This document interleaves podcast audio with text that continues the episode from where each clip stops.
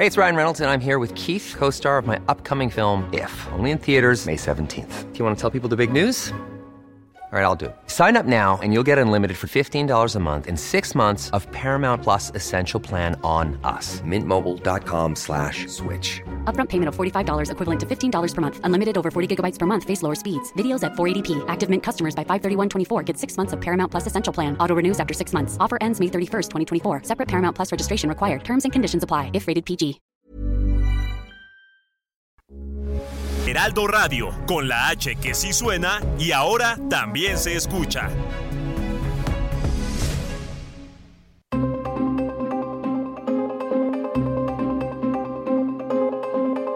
El Heraldo Radio presenta Zona de Noticias con Manuel Zamacona.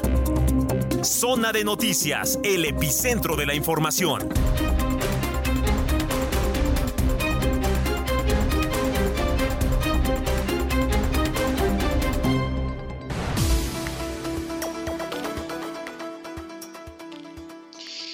Son las 2 de la tarde en punto ya en el tiempo del centro de la República Mexicana. Señoras y señores, qué gusto que nos estén acompañando ya en esta tarde de domingo, domingo 26 de junio del año 2022, todavía con esta eh, pues efervescencia del día de ayer que celebramos y seguimos por supuesto celebrando tres años del nacimiento de Heraldo Radio, un medio de comunicación que está comprometido con usted y que sobre todo pues una de las mayores responsabilidades que nosotros tenemos con usted, con el auditorio, es estar informado e informarle a través de fuentes fidedignas y además hacerle compañía, porque eso eso es lo principal. Qué gusto que esté con nosotros aquí a través de la señal de Heraldo Radio. La frecuencia que usted sintoniza es el 98.5 de FM a través del Valle de México y a través de las diferentes frecuencias locales a lo largo y ancho de la República Mexicana. Bueno, pues también nos pueden sintonizar a través de Now Radio en Beaumont, en Houston, en Atlanta, en Chicago, en Corpus Christi,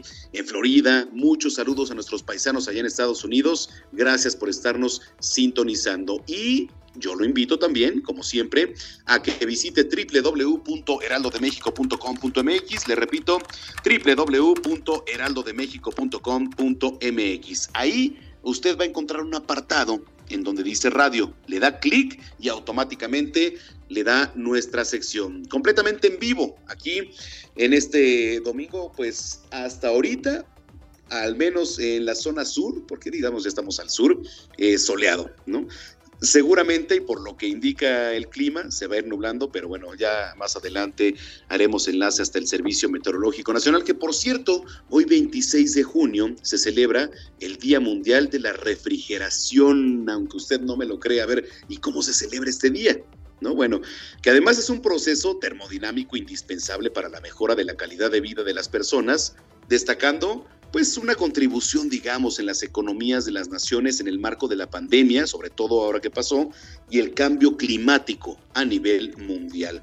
Entonces, con la celebración de esta efeméride, sí se conmemora, por ejemplo, a individuos, a grupos profesionales, a asociaciones y las tecnologías responsables de mantener objetos y entornos con una temperatura controlada. Este Día Mundial también cuenta con el apoyo del Programa de las Naciones Unidas para el Medio Ambiente. Entonces, bueno, pues únicamente para poner en contexto. Y síganos en redes sociales, arroba Samacona al aire, le repito, arroba Samacona al aire. Bueno, pues cuando son ya las 2 de la tarde con 3 minutos, vamos con lo más importante generado hasta el momento.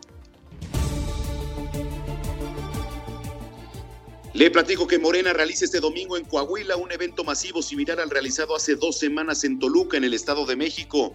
Nombres que han surgido para la candidatura de Morena en 2024, como la jefa de gobierno de la capital, Claudia Sheinbaum, el senador Ricardo Monreal y el secretario de Gobernación, Adán Augusto López, tendrán participación en el evento. En el panorama local también estarán presentes algunas personalidades que figuran para la gubernatura en Coahuila que por cierto se van a renovar el próximo año. El presidente Andrés Manuel López Obrador contestó este domingo a quienes en redes sociales atacaron a su hijo menor, Jesús Ernesto, apuntando que el problema es con él, no con su familia. Y mire, usted dirá misa del presidente Andrés Manuel López Obrador, ¿eh? Pero yo le voy a decir algo.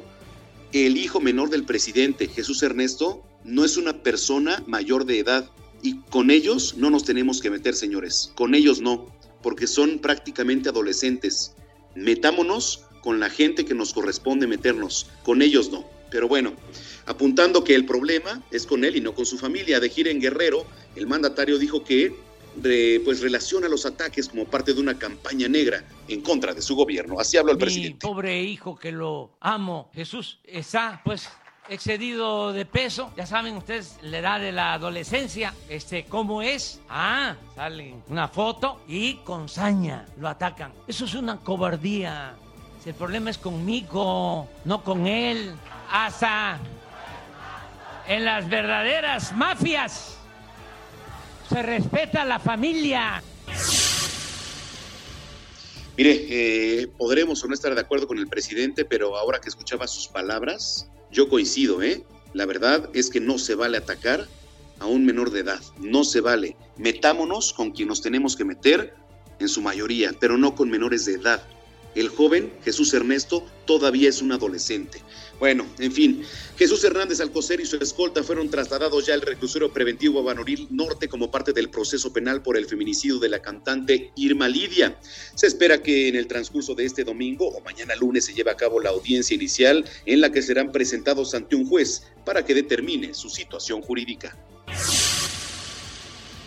Le platico, a partir de en la Ciudad de México inicia la primera etapa de vacunación para menores de 5 a 11 años de edad, residente de todas las alcaldías contra el COVID-19. Así lo informaron la Secretaría de Salud, encabezada por Olivia López Arellano, y el director general de Gobierno Digital, Eduardo Clara. El ex gobernador de Chihuahua, César Duarte, fue ya ingresado desde el sábado a un hospital para realizarle un procedimiento lapar, laparoscópico para la pues colocación ya de la malla en un hernalio, ¿no? Y bueno, esto lo, ya lo confirmó la Fiscalía General del Estado de Chihuahua. Oiga, en temas internacionales, Rusia confirmó que bombardeó el domingo una fábrica de misiles de Kiev, capital de Ucrania, y tachó de falso la información que señalan que el ataque alcanzó una zona residencial de la capital ucraniana. Noruega rindió un homenaje este domingo a las víctimas del sangriento tiroteo ocurrido la madrugada del sábado cerca de un bar gay en el centro de Oslo, la capital que obligó, por cierto, a cancelar una marcha del orgullo LGBTQ. Vámonos a los deportes. La estadounidense Sidney McClunking bueno, batió el sábado su propio récord mundial de los 400 metros en vallas, al imponerse con un tiempo de 51.41 segundos en las pruebas de clasificación de Estados Unidos. Y que por cierto, el Tri Femenil goleó a Perú en su primer partido amistoso que se disputó en Torreón. El equipo derrotó cinco goles contra uno ante una baja afluencia de aficionados. Cuando son las 2 de la tarde con 7 minutos, vamos a enlazarnos hasta el Servicio Meteorológico Nacional con eh, nuestro compañero Jesús Carachure, que bueno, lo estamos contactando. En unos minutitos vamos a ir con él para ver qué nos tiene en el clima, porque le digo que, bueno, estos días pues anda loco el clima, de repente está soleado, pero al rato se nubla, entonces más adelante vamos a contactar con Jesús Carachure.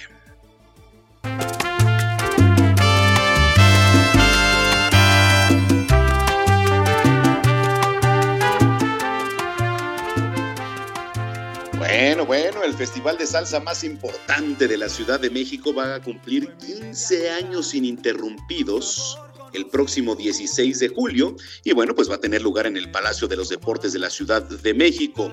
El concierto lo va a abrir Gilberto Santa Rosa, nada más y nada menos, ¿eh? Seguido de Jerry Rivera, Rey Ruiz, entre otros. Y se enamoró como en los cuentos de hadas.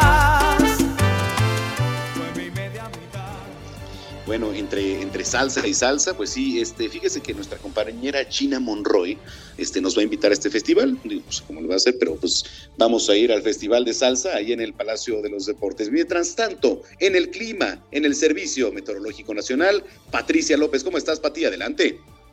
Hola, ¿qué tal? Muy buenas tardes. Los saludo con gusto a todos los que nos escuchan para comentarles que la tormenta tropical Celia se localiza al suroeste de las costas de Baja California Sur y sus bandas nubosas continuarán generando lluvias puntuales fuertes, rachas de viento y oleaje elevado sobre dicho estado. Este sistema seguirá desplazándose hacia el oeste-noroeste y alejándose gradualmente de costas nacionales y bueno, se espera que deje de afectar al país a partir del día de mañana lunes.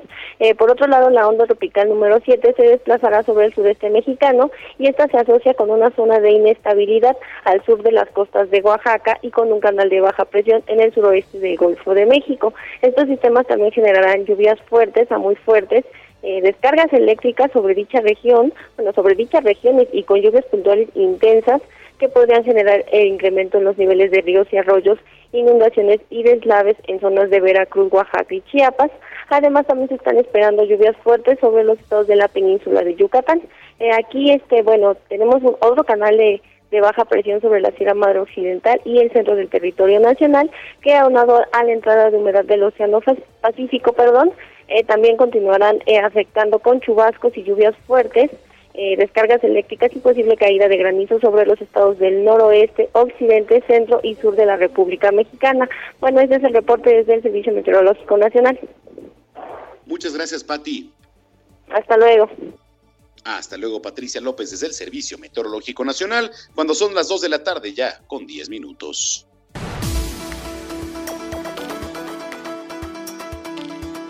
Jesús Hernández Alcocer, quien acabó con la vida de Irma Lidia.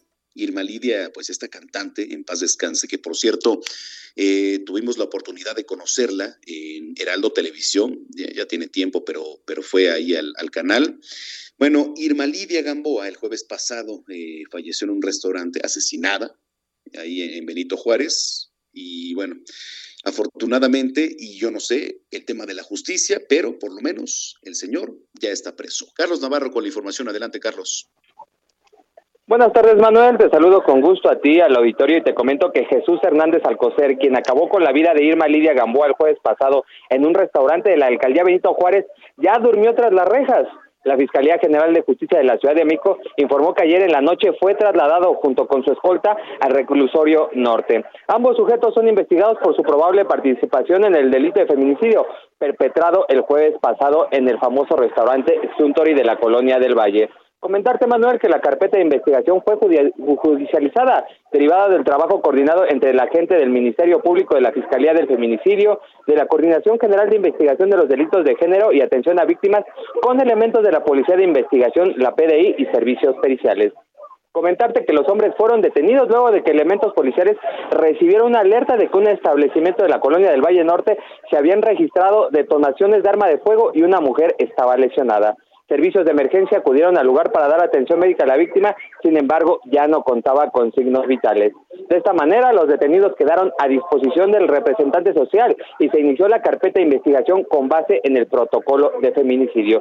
Se espera que las próximas horas, Manuel, los detenidos sean llevados ante un juez de control para que se defina su situación jurídica. Y recordemos que esta persona, Jesús Hernández Alcocer, tiene un pasado un poco turbio, Manuel, relacionado principalmente con Onésimo Cepeda, con las cúpulas tristes de los ochentas y presumía ser abogado, sin embargo, nunca se acreditó que tuviera siquiera una cédula para litigar o estar en el ambiente. Así es que ya está preso y próximamente se definirá su situación jurídica en su primera audiencia ante un juez de control. Manuel, la información que te tengo.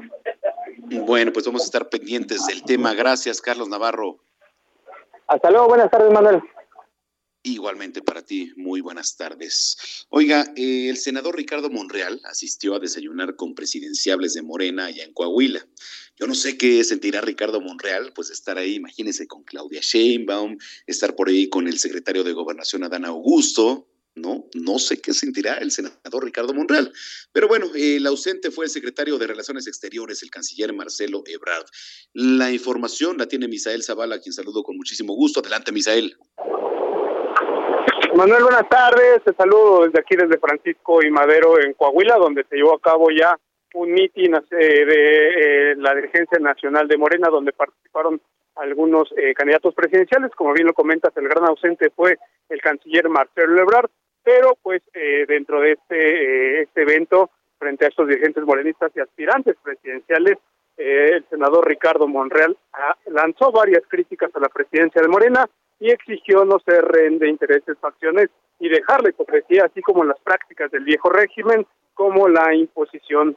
Eh, Monreal dijo que tenemos que abandonar la simulación y la hipocresía dentro de Morena y retornar a los, a los orígenes que les dieron fortaleza eh, cuando ganaron la presidencia de la República en 2018. Eso eh, pues también lo dijo para ratificar esta hazaña en el 2024 se tiene y se requiere obtener la unidad, la cohesión y que no esta cuestión no sea ficticia, también se requiere abandonar la intolerancia, la intolerancia, la explosión y el dogmatismo y el sectarismo. Esto lo dijo el senador Ricardo Monreal en el contexto pues de que no ha sido mencionado por el presidente de la República Andrés Manuel López Obrador como parte de los aspirantes a la presidencia de la República. Y también pues esta crítica va encaminada a que pues los procesos internos de Morena no sean eh, pues a través de una encuesta que se elija al candidato rumbo a la a la presidencia del 2024 y que sea pues elecciones primarias las que eh, definan al candidato presidencial. También el senador Monreal lanzó varios reclamos durante el evento público de la unidad de movilización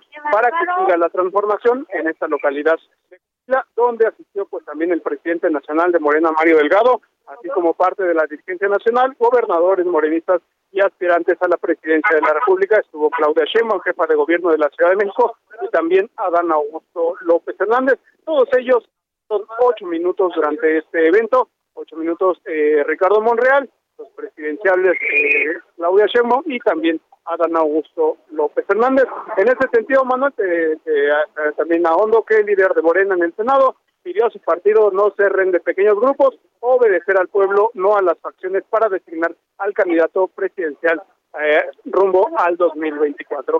Manuel, pues hasta aquí la información y pues seguimos reportando desde Francisco y Madero, Coahuila.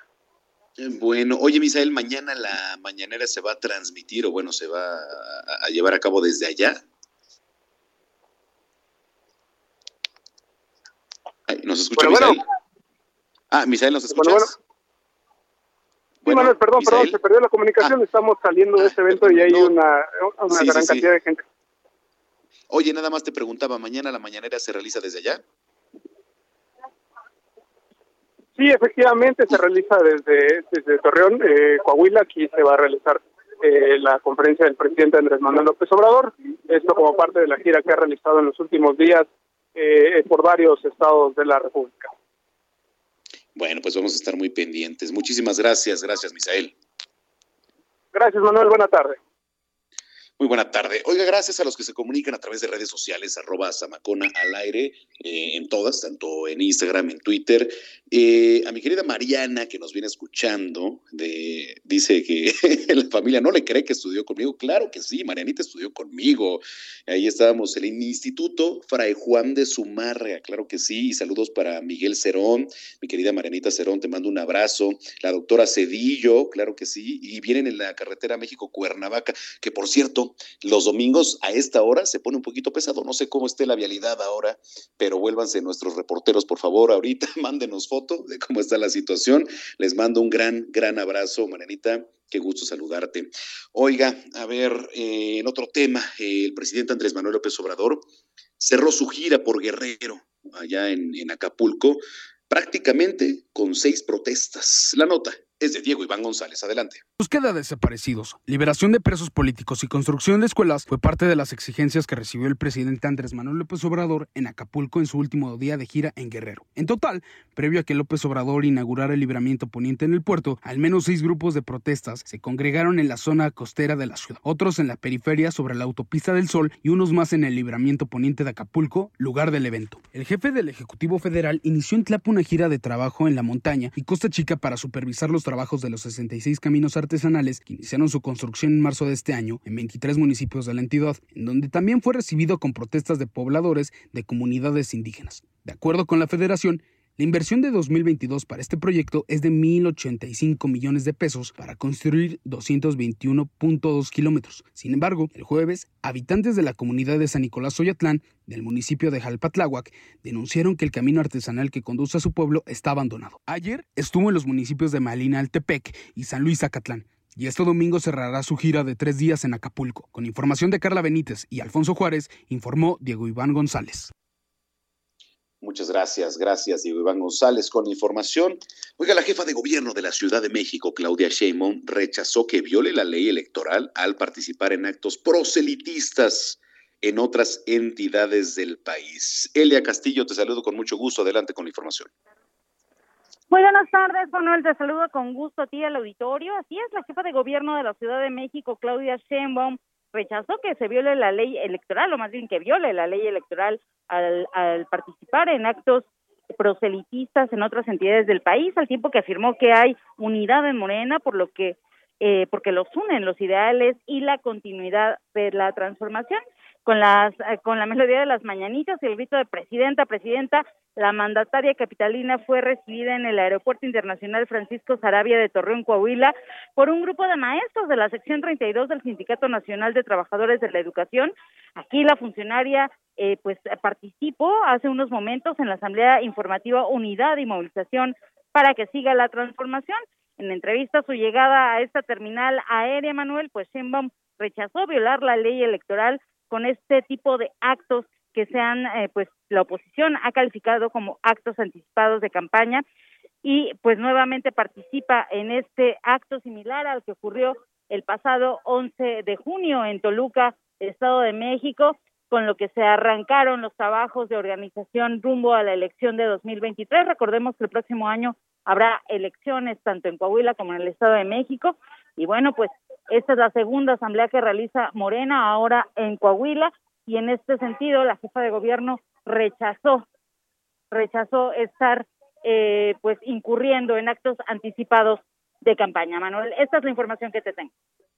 Bueno, pues esta es la información. Te agradezco mucho, Elia. Muy buena tarde. Buena tarde para ti también. Oiga, Puebla mantiene una tendencia al alza de indicadores de actividad turística. Además, Puebla pues es bellísima, la ciudad de Los Ángeles, y, este, y en materia turística, pues también por allá andan jugando los pericos. No sé si hoy estén en casa jugando los pericos de Puebla, pero también, por supuesto, que atraen una tendencia turística. ¿Cómo estás, Claudia Espinosa? Te saludo con mucho gusto. Así es, yo también saludo con gusto a todos los amigos del auditorio, pues de acuerdo con los datos de Datatura, el Sistema Nacional de Información Estadística del sector turismo, pues de enero a mayo de 2022, la derrama económica reportada justamente en este sector en Puebla superó los 4.797 millones de pesos. Esta cifra pues superó la misma cantidad de 2021 por alrededor de 177 millones de pesos. Hay que señalar que bueno, pues en la actualidad está justamente esta campaña propuesta por el gobierno del estado, tienes ganas de Puebla, con lo cual se busca llegar a turistas tanto nacionales como internacionales. La afluencia de visitantes también reportó un aumento en los primeros cinco meses de este año. De acuerdo con los datos de la propia Secretaría de Turismo, pues llegamos a más de cuatro millones cuatrocientos seis mil visitas de personas tanto nacionales como extranjeras. Esta cifra también superó los datos del 2021 y lo que se está buscando promover ahora pues es la llegada de mayor número de personas hacia los 10 pueblos mágicos que tiene en este momento la entidad, entre los que se encuentra pues Huauchinango, Cuetzalan y también Zacapuazla. Información que te tengo este día desde Puebla. Bueno, Claudia, muchísimas gracias. ¿Cómo está el clima por allá? Pues en estos momentos ha estado prácticamente desde la semana pasada con un eh, clima templado por las mañanas y ya en el transcurso de la tarde-noche se han registrado precipitaciones pluviales, principalmente en zonas de la Sierra Norte y la Sierra Negra, aunque la capital y zona conurbada también las ha tenido. Así que bueno, pues afortunadamente el calor de hace algunas semanas ya ha cesado de la misma forma y las lluvias pues ya han llegado a esta entidad. Bueno, pues muchas gracias. Saludos, Claudia. Muy buena tarde. Muy buena tarde. Oiga, por cierto, un ciclista de aproximadamente 50 años de edad agonizó durante varios minutos ahí en la autopista México-Cuernavaca, en la alcaldía Tlalpan. Finalmente falleció al no recibir atención médica. Momentos antes había sido golpeado por un vehículo a la altura del kilómetro 25 de esta vialidad ubicada al sur de la Ciudad de México. De acuerdo con testigos de los hechos, el señor sobrevivió al golpe, por lo que solicitó auxilio de los equipos de emergencia, sin embargo, pues no llegaron a tiempo. Y pueden ser muchas circunstancias, ¿eh? Nosotros podemos eh, llamar al número de emergencias, pero evidentemente pues hay un lapso, hay un tiempo en el que llegan y ese tiempo puede ser crucial. Los elementos de la policía pues cerraron el paso en uno de los carriles para agilizar el tránsito y evitar que el cuerpo del fallecido pues eh, sufriera más daños. La bicicleta en la que viajaba el hombre tenía eh, la llanta trasera compactada, así como el asiento volteado por el golpe. Los restos de la víctima fueron levantados por peritos de la Fiscalía General de Justicia de la capital, pues para llevarlo ya al anfiteatro local. Ahí deberá ser reconocido por los familiares. Esto ocurre hoy, eh, pues sí, tragedia, lamentablemente. Bueno, Oiga, eh, vamos a comenzar con nuestra selección musical. Eminem, que regresa con un hit que forma parte de la banda sonora de la nueva película biográfica de Elvis Presley titulado The King and I. Esto es The King and I de Eminem. Vamos a una pausa, ya volvemos aquí a Zona de Noticias.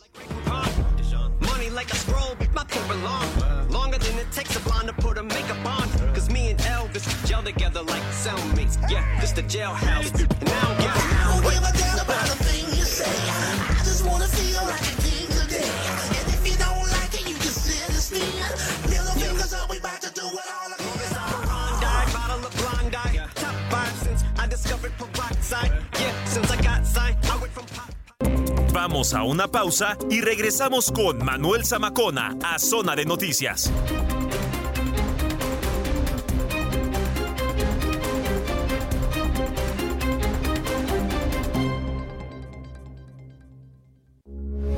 Heraldo Radio, con la H que sí suena y ahora también se escucha.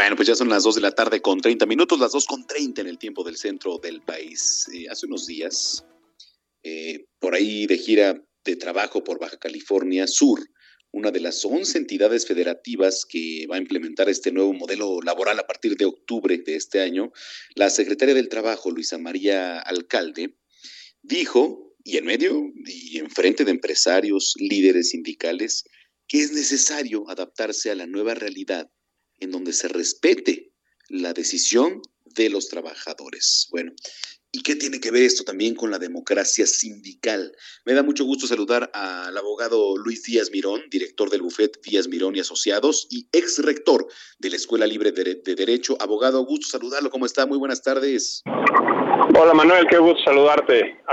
Presentaste a mi papá, yo algún día voy a ser rector quizás, pero ah. no todavía no. Eres tú Luis Enrique y este, qué gusto saludarte también a ti. A tus órdenes, este, Manuel. Gracias. Oye, a ver, eh, hablamos de democracia sindical. ¿Por dónde empezar eh, a abordar el tema? Fíjate que la democracia sindical es un tema espectacular porque refleja una nueva realidad eh, que ya está vigente, no nada más, eh, o sea, digamos, no falta todavía de implementación. El tema de la democracia sindical ya está implementado a nivel nacional. Ya ningún sindicato ni ninguna empresa puede presentar a, un, a, depósito un contrato colectivo nuevo que no haya sido previamente ratificado por los trabajadores. Y esto es un avance porque ya vivíamos en, una, en un sistema en el que la mayoría de los trabajadores de México estaban en un sindicato y ni siquiera estaban enterados porque los patrones no querían que un, que un sindicato tercero los emplazara a huelga por firma, también por firma de contrato colectivo, también sin conocer a los trabajadores. Era un círculo absolutamente vicioso por donde lo vieras, y hoy en día em, se ha tratado de vencer este círculo vicioso a través de estos procesos que está implementando la, la Secretaría del Trabajo a través de la reforma de la ley, en la que para poder presentar un contrato nuevo a depósito o para poder celebrar la revisión de un contrato existente, sí o sí se tiene que recabar la, la voluntad mayoritaria de los trabajadores. No se puede hacer ya nada sin que los trabajadores no solamente estén enterados, sino que lo aprueben. Y ese es la esencia de la nueva democracia sindical, Manuel. Oye, ¿y tiene que ver mucho, por ejemplo, o va de la mano con los contratos de trabajo colectivos, Luis Enrique? Es absolutamente de la mano con los contratos de trabajo colectivos. Sí, digamos, los contratos colectivos de trabajo existen de manera tan real como existían antes de la reforma. El tema de aquí de fondo, Manuel, es estos, estos curiosos sindicatos blancos o sindicatos de protección, que eran los que te digo que los tenían muchas, muchas empresas en México y eso tampoco era necesariamente violatorio de la ley, porque la ley no lo prohibía, pero no era de acuerdo a una voluntad real de los trabajadores. Y lo único que hacían estos contratos de protección es que prevenían para que no pudiera haber una extorsión de un sindicato que tampoco conocía a los trabajadores, pero que legalmente tenía la posibilidad de estallar una huelga eh, para obligar a un patrón a firmar un contrato colectivo y extorsionar a este patrón eh, sobre pretexto de desistirse de ese, de ese emplazamiento de huelga para que no se le parara la, empresa o la, o la tienda o el restaurante o el tipo de negocio que fuese. Entonces, ese, esa, esa práctica nociva tanto del lado patronal como del lado colectivo de los, de los sindicatos es algo que se está buscando vencer, pero ojo, son los mismos sindicatos, los mismos patrones, lo único que cambió fue la ley y los procesos, y ese es el proceso de implementación del que está ahorita tratando de hacer énfasis la Secretaría del Trabajo. Sí, es lo que poníamos en contexto, ¿no? Porque, a ver, y ahorita que platicábamos de esto, de, los contratos colectivos, por ejemplo, ¿qué es lo que incluye? Y lo platicábamos también en la semana en, televisión, ¿no? Eh, quizás prima vacacional, salarios, este, prestaciones por encima de la ley, todo esto, ¿no? Exactamente. Normalmente un contrato colectivo de protección, que es los que había de la mayoría de nuestro país, eran un reflejo tal cual de las prestaciones que venían en la ley. Entonces no ibas, ibas a tener trabajadores que estaban sindicalizados sin que ellos ni siquiera supieran que estaban sindicalizados y el contrato colectivo que les aplicaba era un reflejo de la ley. Entonces en ese sentido era algo, pues digamos, muy, eh, muy, no, digamos, no cómodo para el patrón, pero el patrón cumplía estrictamente con lo que estaba en la ley.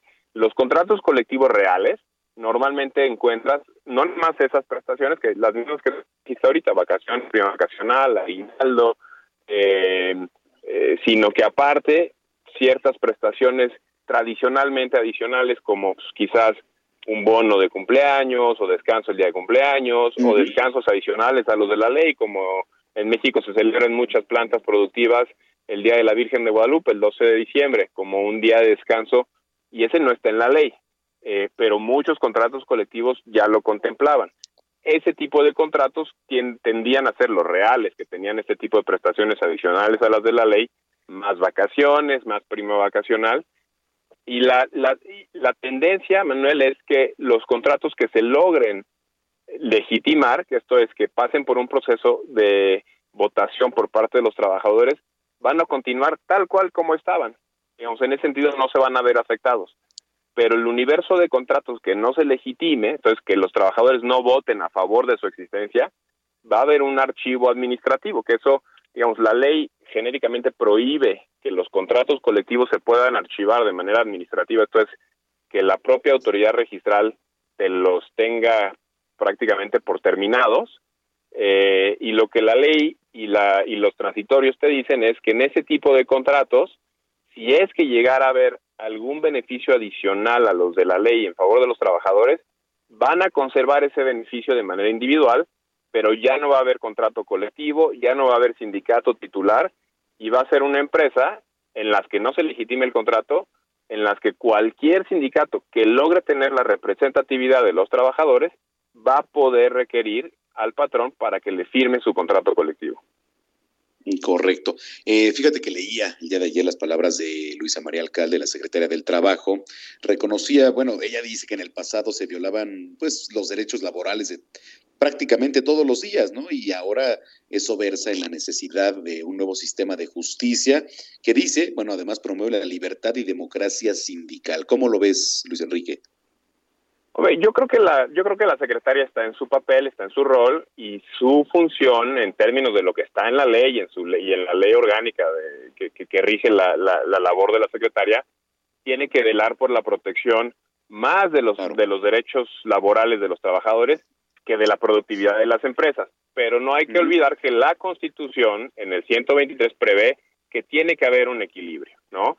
Eh, la existencia de este tipo de contratos de protección pues ciertamente violaban los derechos colectivos de los trabajadores en cierta manera eh, en función de que estaban sindicalizados y no lo sabían.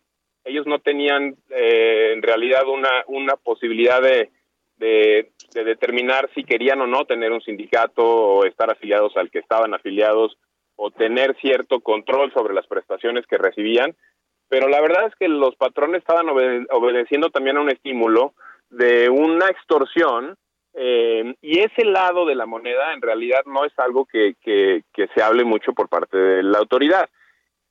La verdad también, Manuel, es que esta reforma afecta también a esos sindicatos extorsionadores, eh, tanto como a los patrones que, que, abusaban de los trabajadores. Y lo que queremos en la industria, en el, en, en, en, el foro de abogados y de empresas que, que, que velamos por el cumplimiento de la ley, es que haya relaciones colectivas reales donde tenga que haberlas y no haya relaciones colectivas donde no tenga que haberlas, porque los trabajadores no las necesitan, porque el patrón es un patrón que no abusa, que paga prestaciones superiores a las de la ley sin tener que tener un contrato colectivo, porque ojo, todos los sindicatos y los contratos colectivos reales le van a tener que costar a los trabajadores, ya no le van a costar a los patrones. Ok, oye, interesante, Luis Enrique, lo que nos platicas. La gente que nos viene escuchando a esta hora de la tarde, Luis Enrique, dinos por favor dónde te puede contactar, la página, este, donde, donde este Díaz Mirón y Asociados nos pueden encontrar del, del bufet.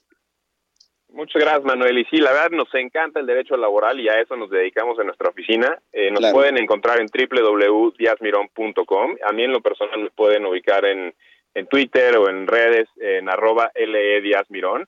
Eh, y estamos ahí para servirles. De verdad que nos encanta y nos encanta también difundir la, el derecho laboral, la reforma y todo lo que hay en relación con la modernidad laboral, así que estamos ahí a sus órdenes. Pues ya saben, cuenten, cuenten con este espacio y me dio mucho gusto saludarte, Luis Enrique. Igualmente, Manuel, espero que tengas un excelente domingo. Igualmente para ti es el abogado Luis Enrique Díaz Mirón, socio del bufete Díaz Mirón y Asociados. Bueno, pues ya son las dos de la tarde con 40 minutos. Hablemos de tecnología con Juan Guevara.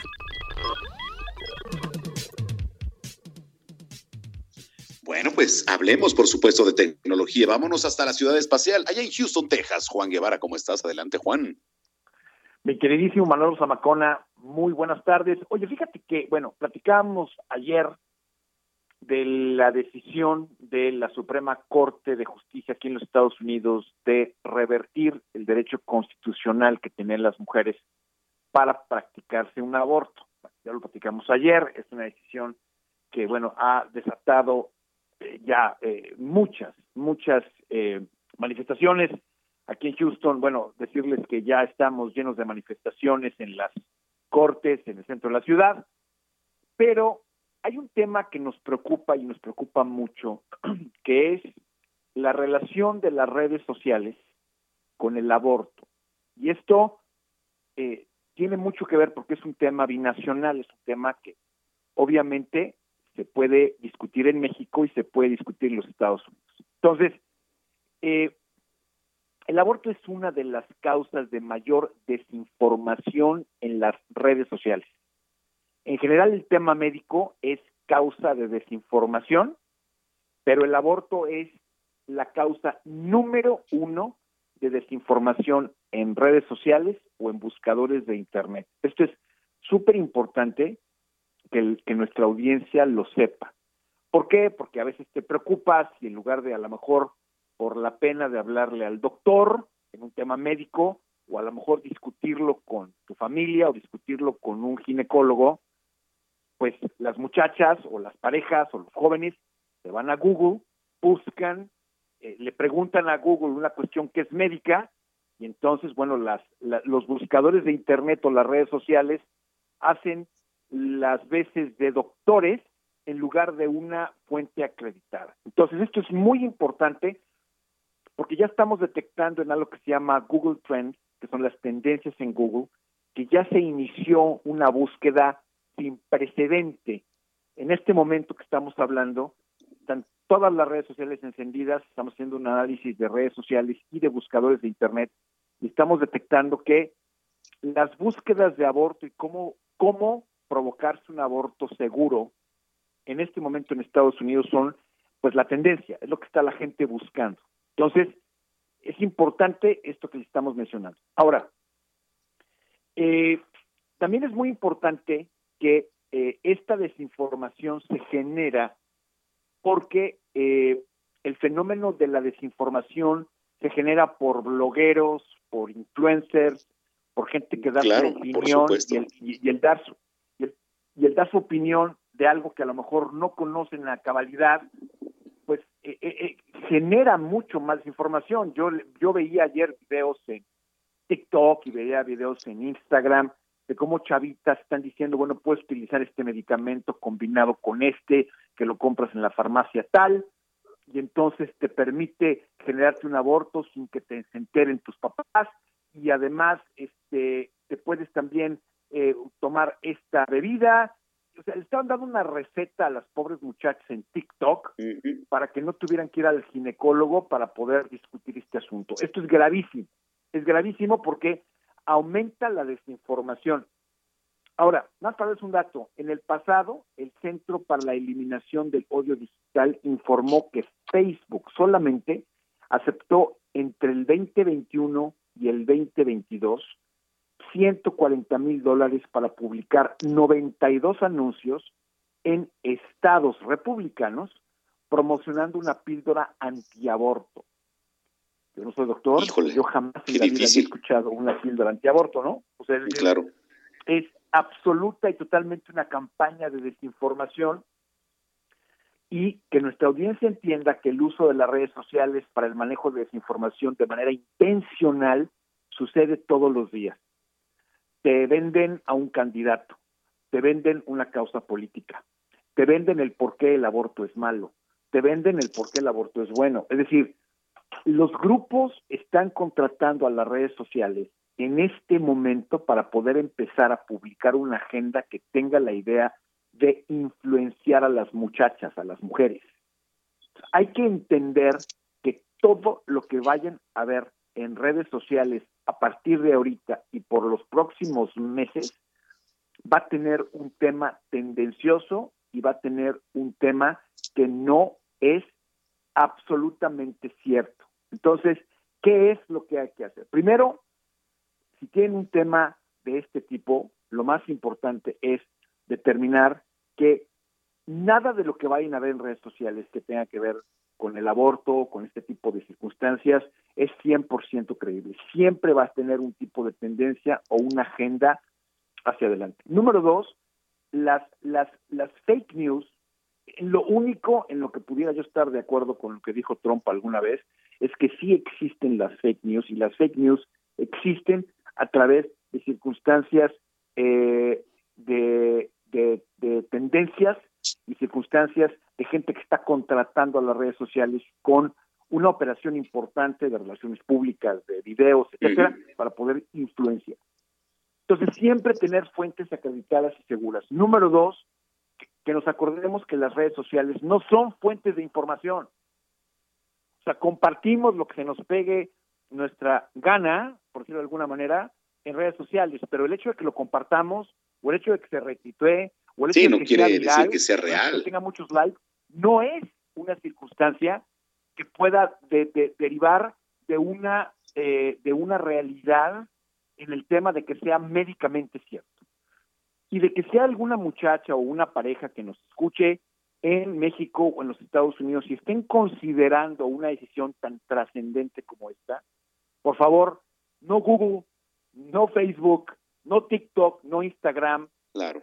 Llámenlo o discútanlo con una autoridad médica, con un doctor, con sus padres, con su pareja, con lo que sea, de manera que las decisiones que vayan a tomar, porque son decisiones trascendentales, es decir, una decisión como el aborto es una decisión que va a cambiar la vida de todas las personas que estén alrededor de ustedes, tiene que consultarlo con una autoridad médica certificada. Nada de redes sociales en decisiones como estas. Entonces, interesante. Para, poder tenerlo en, consideración, para que la gente entienda y bueno, pues que sepa que no todo lo que brilla es oro, ¿no? Por supuesto, por supuesto, mi estimado Juan. Oye, para la gente que te está escuchando, ¿dónde te pueden seguir en redes sociales? Bueno, les dejo mis redes sociales a ustedes, súbanle a su radio, Juan Guevara TV, en todas las redes sociales, les repito, Juan Guevara TV, en Instagram o en Twitter, en TikTok, en todas, Juan Guevara TV, para que me mandes sus preguntas y comentarios y entonces platiquemos aquí de tu tecnología en Zona de Noticias. Perfecto, te mando un abrazo como siempre, Juan. Un abrazote, gracias. Gracias, Juan Guevara, desde la ciudad espacial allá en Houston, Texas. Dos de la tarde, 49 minutos. Cine, cámara, acción con Gonzalo Lira. ¿Cómo estás, mi querido Gonza? Qué gusto saludarte. El zar del cine, ¿cómo está? Muy bien, ¿y tú? Muy bien, también con el gusto de saludarte como cada ocho días. Cuéntanos. Oye, pues hay, hay, hay estrenos interesantes este fin de semana si lo que quieren es lanzarse al cine, que además la tarde está, está bonita para, como pueden escuchar, yo ando un poquito en la calle ahorita, eh, está soleadita el domingo antes de que les caiga la lluvia, creo que si andan en la calle es un buen momento para lanzarse al cine. Y les tengo dos opciones. Dos opciones, mira, eh, tenemos de entrada, si les gustan los thrillers y en cierto medida un poquito las películas de, de terror, se estrenó una película que se llama Teléfono Negro. Seguramente han visto por toda la ciudad los carteles porque le están haciendo mucha publicidad. Le ha ido muy bien fuera de México. Yo creo que aquí también puede funcionar bastante bien. ¿De qué se trata? Es una historia citada, citada perdón, eh, en los años 60, 70 y es la historia de un pequeño poblado en el cual empiezan a desaparecer niños, empiezan a desaparecer menores.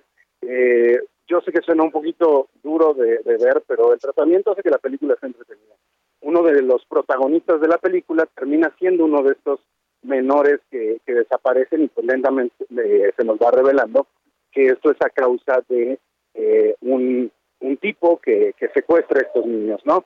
Un hombre, llámenle robachicos, llámenle el hombre del costal, que se está llevando a estos chavos. Entonces, cuando el protagonista de la película es robado por este personaje, vemos que lo llevan a un sótano, pero en ese sótano se le empiezan a aparecer los fantasmas de los otros niños que fueron víctimas de este tipo. Y esos otros niños, esos fantasmas, empiezan a dar lentamente ciertas pistas que lo van a ayudar eventualmente a intentar escapar de ese lugar. Lo que es muy interesante es que la película lentamente se va convirtiendo en un discurso sobre cómo levantarnos ante el bullying, cómo levantarnos ante alguien que está tratando de desaparecernos, de hacernos menos, y cómo para lograrlo se necesita de la ayuda, en el caso, bueno, de estos niños, de la ayuda de otros niños, ¿no? Pero en el caso de cualquier persona que se sienta que pertenece a cualquier estrato social, pues bueno, de sus símiles, de sus iguales.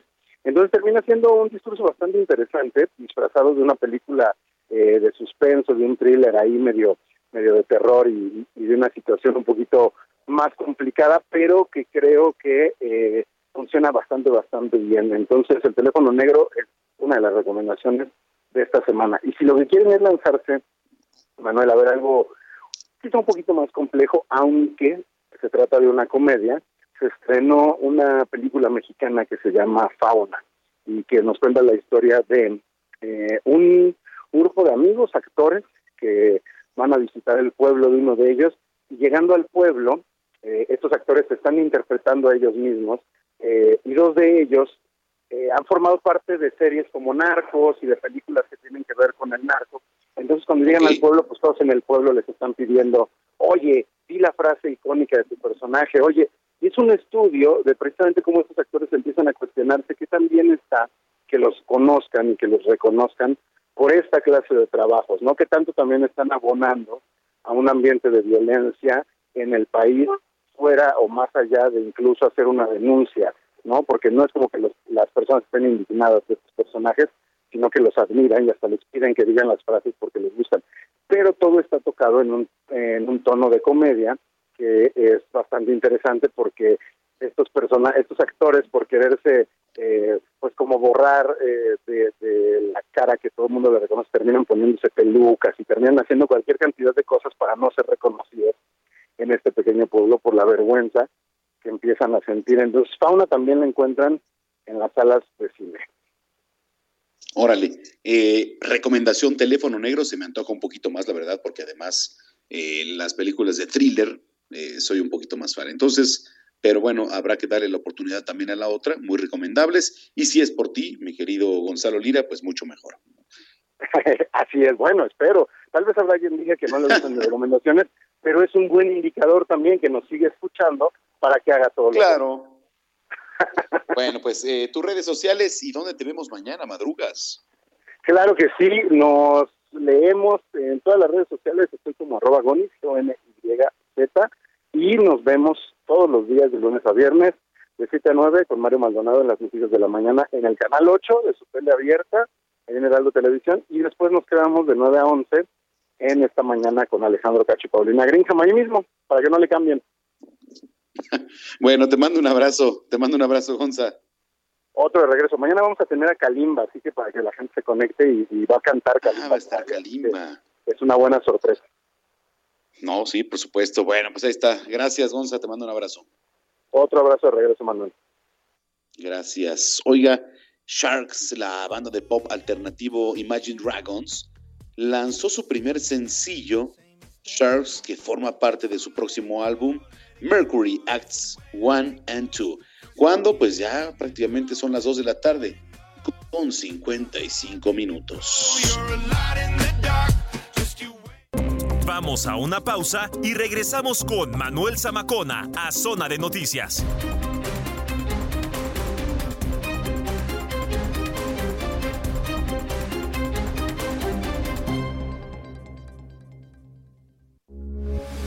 Heraldo Radio 98.5 FM, una estación de Heraldo Media Group.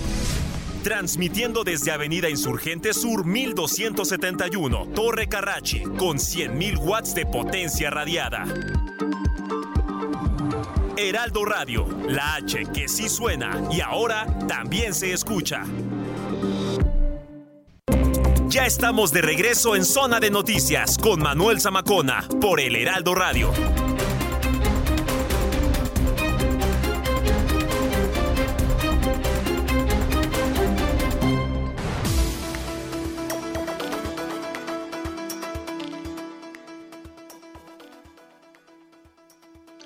Ya son las 3 de la tarde en punto, las 3 en punto en el tiempo del centro de la República Mexicana. Gracias por continuar con nosotros. Si es que ya estaba en sintonía, si lo acaba de hacer, bienvenida, bienvenido a este espacio de noticias aquí a través de la señal de Heraldo Radio. La frecuencia que usted sintoniza es el 98.5 de FM aquí en el Valle de México y a través de las diferentes frecuencias locales a lo largo y ancho de la República Mexicana, de norte a sur y de sur a norte, donde tenemos alcance y también alcances internacionales a través de Now Radio en Beaumont, en Houston, en Chicago, en Atlanta, en Corpus Christi, allá en Florida. Y lo invito para que también se eche un clavado a nuestra página web www.heraldodemexico.com.mx. Le repito, www.heraldodemexico.com.mx. Eh, sí los invito para que me escriban también en redes sociales arroba samacona al aire, porque hay que recordar que somos una vía de comunicación para usted. Somos un, haga de cuenta, un monitoreo, porque finalmente a nosotros es lo que nos están haciendo, monitoreándonos desde diferentes partes y autoridades. Entonces nos volvemos un ensamble para usted. Si está ocurriendo algo en su colonia, en su comunidad, en su unidad habitacional, en donde usted viva, mándenos foto mándenos evidencia y aquí la vamos a retuitar y por supuesto vamos a hacer el llamado correspondiente a las autoridades. Y gracias a los que ya nos han escrito y se ponen en contacto en redes sociales, muchas gracias de verdad. Eh, estoy pensando seriamente en ir a ver la recomendación que Gonzalo Lira nos hizo hace un ratito del teléfono negro. Eh, quizás sí. Además, déjeme decirle que está soleado hasta esta hora de la tarde, por lo menos aquí en la zona conurbada, alcaldía Benito Juárez, eh, pegada prácticamente también este, otras alcaldías como Coyoacán, por ejemplo, pues también está muy, muy soleado aquí en, el Valle de México. Esperemos así siga. Hay gente que no le gusta el sol, hay gente que prefiere ver nublado, que prefiere eh, ver llover, y entonces, bueno, pues muy respetable, ¿no? A mí en lo particular me inspira mucho y me alegra que esté el sol. Pero bueno, es ya cada, eso ya es de cada quien. Cuando son las 3 de la tarde con dos minutos, soy Manuel Zamacona y ya está por aquí Gina Monroy, nuestra jefa de información, con el resumen de noticias, lo más importante generado hasta el momento. En el ataque más violento en los últimos años. Hey, I'm Ryan Reynolds. At Mint Mobile, we like to do the opposite of what Big Wireless does. They charge you a lot we charge you a little. So naturally, when they announced they'd be raising their prices due to inflation, we decided to deflate our prices due to not hating you. That's right. We're cutting the price of Mint Unlimited from $30 a month to just $15 a month. Give it a try at mintmobile.com slash switch. $45 upfront for three months plus taxes and fees. Promo rate for new customers for limited time. Unlimited more than 40 gigabytes per month. Slows. Full terms at mintmobile.com. Contra elementos policíacos en el estado de Nuevo León, seis policías de fuerza civil fueron asesinados y cuatro resultaron heridos durante una emboscada de- del crimen organizado en Anáhuac, Nuevo León.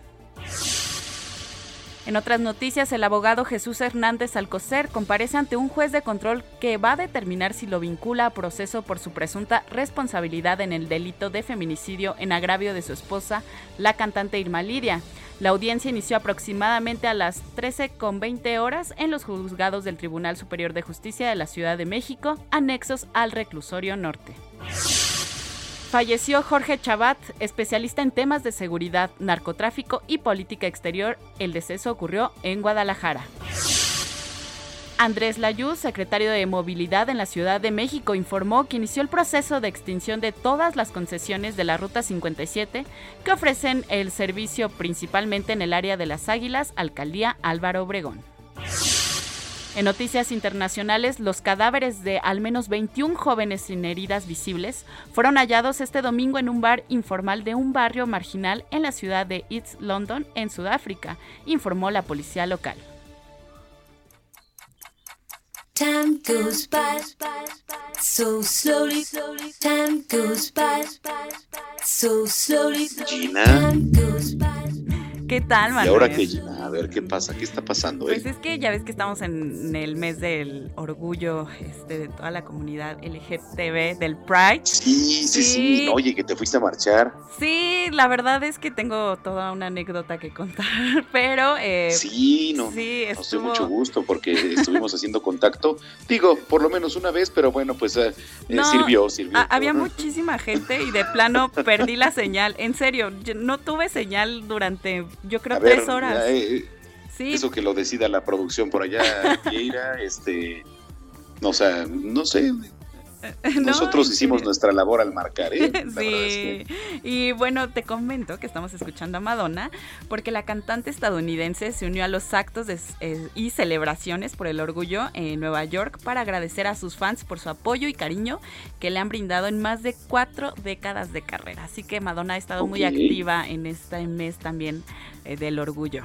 ¿Cómo ves? Por eso estamos Sí, siempre Madonna es, es, es una persona muy activa, como aquí en México, y hay que decirlo, bueno, es icónica la canción de Gloria Trevi que ayer eh, la poníamos y me solté el cabello. ¿Y te soltaste el cabello? No, no, yo no, porque además lo traigo corto, no puedo. No puedes. pues sí, bueno. este, así es. eh, Y también esta canción en la producción a todos nos gusta. La estamos cantando. También a Héctor Vieira. Sí, a todos, ya sabes. Yo pensé que nada más el himno del Pachuca, Ah, de no. los Tuzos. No. Pero sí también hay otra cosa para él, sí, o sea, sí existe. Sí, sí, también existe Ah, bien. gustos musicales. Muy bien. Es la información.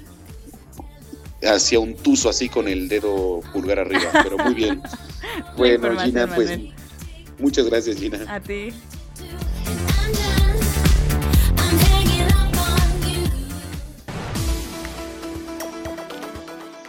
Bueno, pues ya son las 3 de la tarde con 6 minutos, las 3 con 6 en el tiempo del centro del país. Nayeli Ramírez, periodista de espectáculos, ya está en la línea telefónica. ¿Cómo estás, mi querida Naye? Qué gusto saludarte. Hola, Manuel, muy bien. ¿Y ustedes cómo, cómo se la pasaron la resaca de la marcha? Ya hoy a Gina, que está cansada porque se fue a marchar. Y pero les traigo noticias también de esta marcha porque estuvo Dana Paola, que para muchos de los asistentes fue la reina de esta marcha porque se portó muy, muy, muy cordial con toda la gente que fue. E- Ella iba en un carro alegórico, obviamente, pero saludó a todos, se tomó selfies, tomaba los celulares de las personas que iban pasando y se tomaba las selfies y se los regresaba. Estuvo muy, muy, muy cordial. Y la verdad, para muchos Para otros dicen que fue eh, lo que ella es, su esencia, y fue una de las, te digo que fue una de las llamadas reinas de la marcha de ayer en la tarde. Y pues está muy bien, porque la gente lo disfrutó, fue tuvo saldo blanco, entonces creo que esta, este festejo eh, valió la pena para muchos. y pues que sean así tranquilos, que esté todo bien, que sea fiesta, estuvo muy bien. Oye, ¿anduviste por ahí el día de ayer?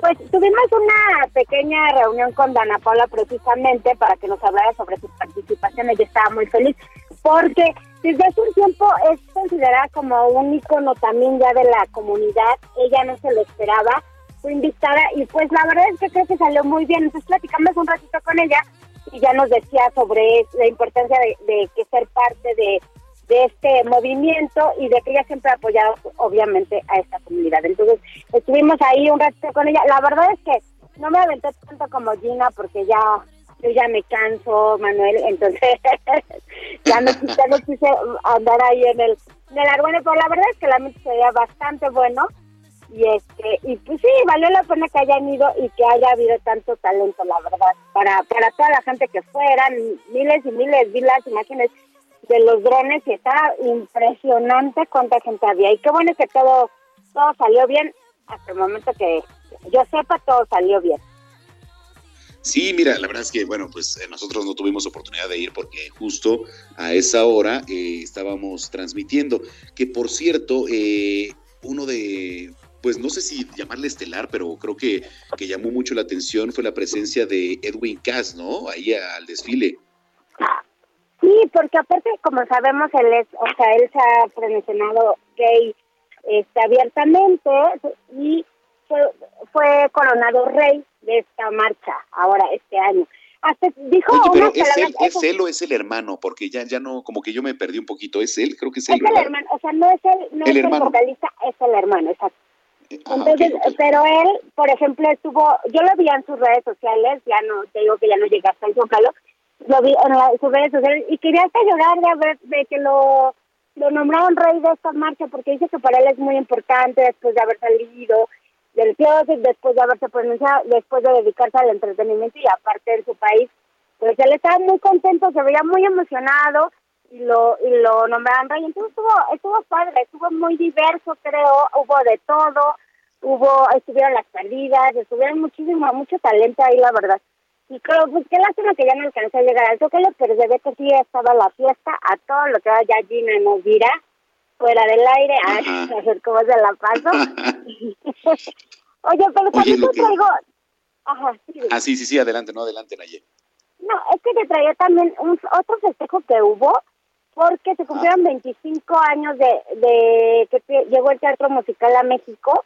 Entonces lo, lo celebraron con una función especial de Aladín, no sé si tú ya la viste, que está impresionante. Es tal cual eh, la, la puesta en escena que se pone en Broadway, la verdad te la recomiendo. Todo, todo, todo, todo fue supervisado por todos los ingenieros de Broadway, entonces, y tiene que hacerse tal cual, o sea, cuando tú compras una un, una franquicia de Broadway, tiene que hacerse tal cual, a veces vienen a supervisar, entonces vale mucho la pena, es un gran espectáculo. Hicieron una función especial para festejar estos 25 años del teatro musical en México, de que llegó, de que lo trajo César, y va a haber va a haber algunas promociones, por ejemplo, va a haber eh, boletos de 500 pesos que tú vas a poder conseguir en taquilla, entonces ahí para que te pongas a las divas en el en el en esta página de boletos también y puedes conseguirlo para que sea accesible, son buenos lugares para festejar estos 25 años, pues ya sabes que han pasado ahí el Rey León, ha pasado en, la en vez, de, en vez de que me digas yo te consigo los boletos, mi querida Nayi, ya ves, siempre Qué barbaridad, no, ¿eh? los consigo, pero déjame, nada más, deja que pase toda esta euforia y te los consigo. pero han pasado muchas, muchas obras, te lo prometo que ya nada más este, que acabe todo ese festejo para que haya más posibilidades de tener un mejor lugar. Bueno, me parece perfecto, porque además tengo que decirte que yo soy un gran fan del teatro.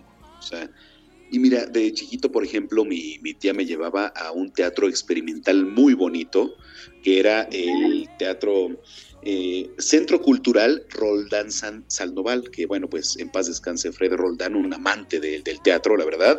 Y es un teatro, pues, es lo que es, ¿no? Experimental, así se le llamaba, bueno, el teatro, que digamos está partido en, pues en tres, ¿no? Para, para ver perfecto, pero que bueno, ahí se pusieron en escena varias obras, pero bueno, ya me desvié un poquito del tema, pero va ligado, ¿no? A lo que me platicabas de Aladín. No, claro, porque aparte, lo que mencionas de Fred Roldán, siempre fue un defensor del teatro, tuvo teatro a bajo costo, a veces hasta gratis para niños, para que los niños fueran precisamente a ver esta experiencia, porque la experiencia del teatro, o sea, no hay otra. Es ir al teatro y la verdad la experiencia de ver cualquier obra, o sea, así sea musical, así sea un drama, así sea una, eh, un thriller, porque ahora ya hay thrillers en el teatro, es una experiencia única. Yo creo que todos debemos vivir alguna vez en nuestra vida, ir al teatro a esa experiencia. Totalmente, mi querida Naye. Oye, ¿dónde te seguimos en redes sociales y dónde te leemos? ¿Cuándo? Me pueden, eh, mis redes sociales son arroba Nayemay, Instagram y Twitter, y me pueden leer en, la, en toda la plataforma del Heraldo Media Book, en, en la página de internet o en el, en el periódico impreso y escucharme contigo los domingos. Me parece perfecto. Te mando un abrazo, Naye. Que estén buenos, que tengamos bonito domingo. Igualmente, bonito domingo y mejor semana. Y aquí le mando también un abrazo a mi querido Alex Caffi, que como siempre eh, nos está escuchando, y agradecerle, por supuesto, su sintonía. Eh, gran periodista, columnista de El Heraldo de México. Bueno, pues ya son las 3 de la tarde con 13 minutos, las mejores recomendaciones culturales en voz de Meli Moreno. Recomendaciones culturales con Melisa Moreno.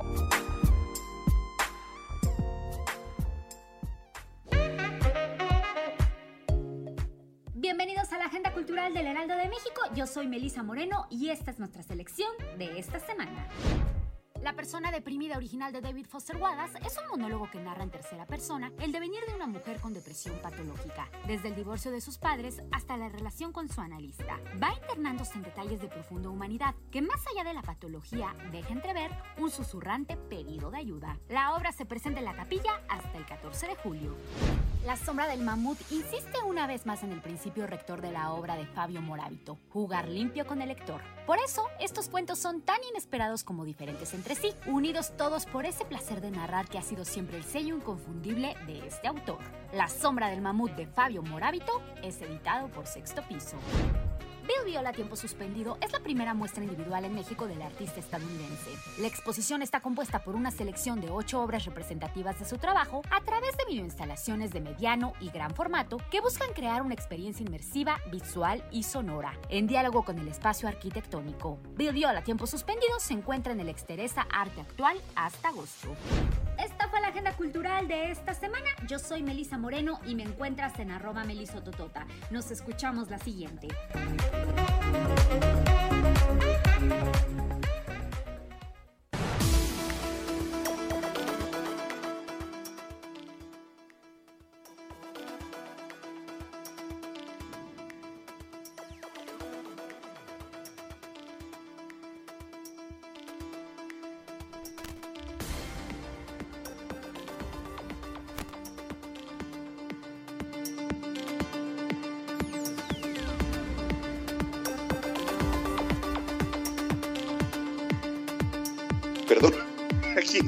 perdóneme, ya estoy aquí, perdóneme.